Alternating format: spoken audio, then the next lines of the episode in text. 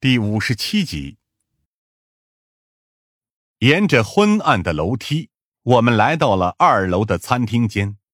这里摆满了收拾整洁的圆桌，看来自从画展结束之后，这里还没有启用过。林霄摸了一把满是灰尘的桌面，随后毫不顾虑的坐在了一旁的凳子上，闭上了眼睛，不再动弹。白老六在一旁看得有些惊讶。林先生这是在做什么呢？代入，思考。我下意识的说道。他在代入受害者的身份，想象着自己在这时候会做出什么。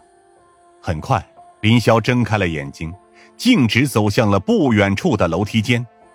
在那里，他直接蹲了下来，随后便有了惊喜的发现：是烟灰。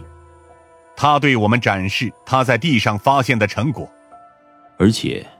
还有未曾来得及打扫的烟头，我捡起了那个已经严重受潮的烟头，看着上面的瑞龙字样，猛然瞪大了眼睛。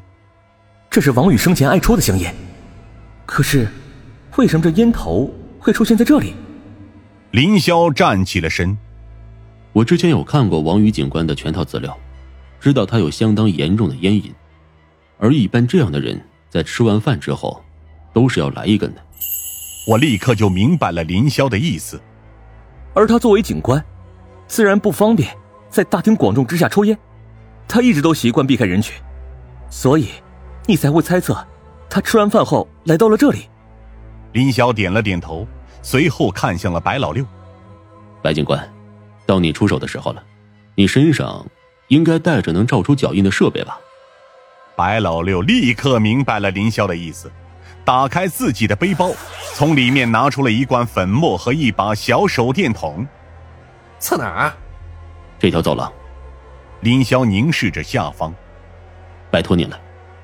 白老六立刻开始照办，而我则逐渐理解了林霄的意思。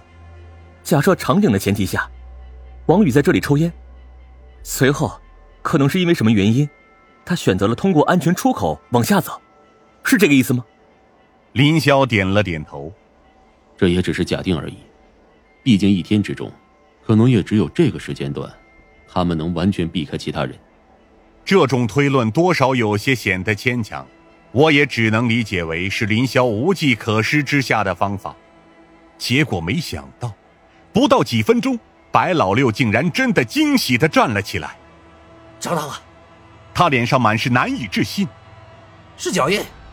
直接通往下层，我们立刻凑了过去。的确，在满是灰尘的水泥地上，通过白老六的紫外灯光照射，几个清晰的脚印已经出现在了我们眼前。硬高帮圆头皮鞋，我咬了咬牙，这就是王宇的脚印。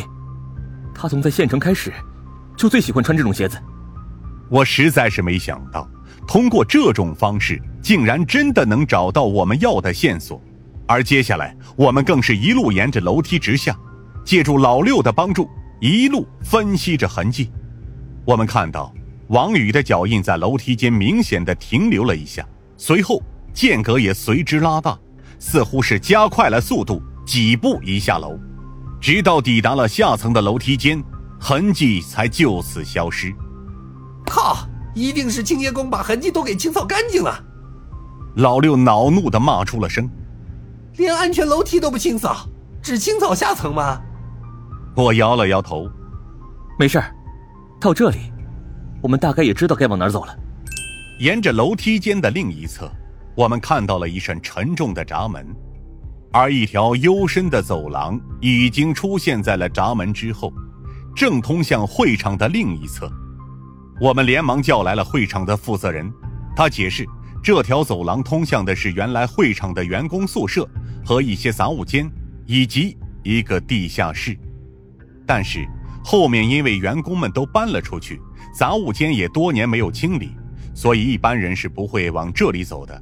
何况这闸门还上了锁。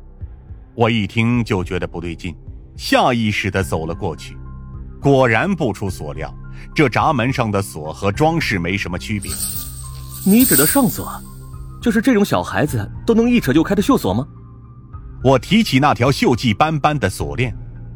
你确定？画展当天没人进去过。负责人擦了擦脸上的冷汗。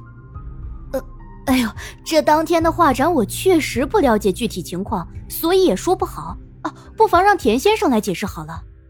不用了。林霄凝视着闸门之后的走廊深处，打开门吧，让我们自己进去看看。打开闸门的一瞬间，几只蟑螂立刻爬过了我们的脚边。所幸我们三个人都不怕这种东西。白老六打开手电筒，紧张的看着四周。这地方阴气极重，怕是容易滋生秽物啊！我看这里的老鼠就是最大的秽物。我看着这里的一片狼藉，这条走廊到底多少年没有清理过了？林霄面露惊喜，没有清理过是一件好事啊！白警官上。白老六早就等着大显身手了，而这里的灰尘之后几乎不需要他做什么准备，直接喷上一层水雾，用探灯一照，清晰的痕迹便在我们眼前显现了出来。然而，我们却不约而同的陷入了死寂，因为走廊之上显现出来的脚印远不止一个。这这是怎么回事？老六惊骇的站了起来。这里为什么会有这么多脚印？林霄也倒吸了一口凉气，立刻开始清点。这是，一共五种脚印。